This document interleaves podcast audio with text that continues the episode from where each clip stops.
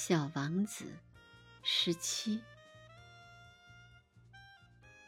在附近的宇宙中，还有三二五、三二六、三二七、三二八、三二九、三三零等几个小行星。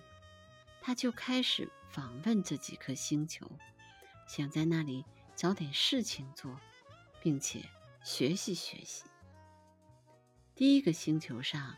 住着一个国王，国王穿着用紫红色和白底黑花的毛皮做成的大礼服，坐在一个很简单又十分威严的宝座上。当他看见小王子时，喊了起来：“啊，来了一个臣民！”小王子思量着，他从来没有见过我，怎么会认识我呢？他哪里知道，在那些国王的眼里，世界是非常简单的，所有的人都是臣民。国王十分骄傲，因为他终于成了某个人的国王。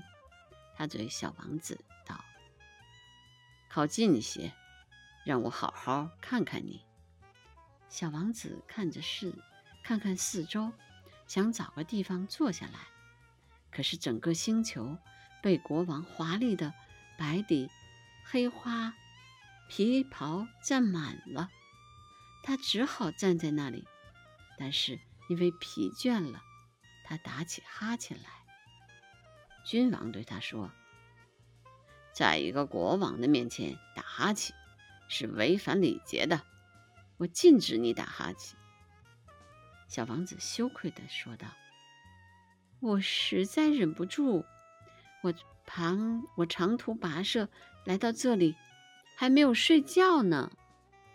国王说：“那好吧，我命令你打哈欠。好些年我没有看见过任何人打哈欠，对我来说，打哈欠倒是件新鲜事儿。来吧，再打个哈欠，这是命令。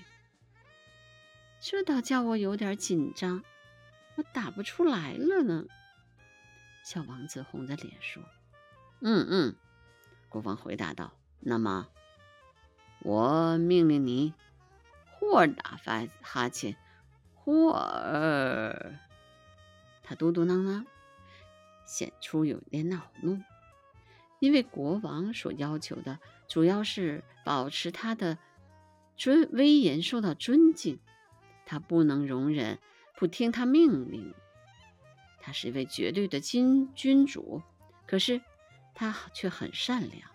他下的命令都是有理智的。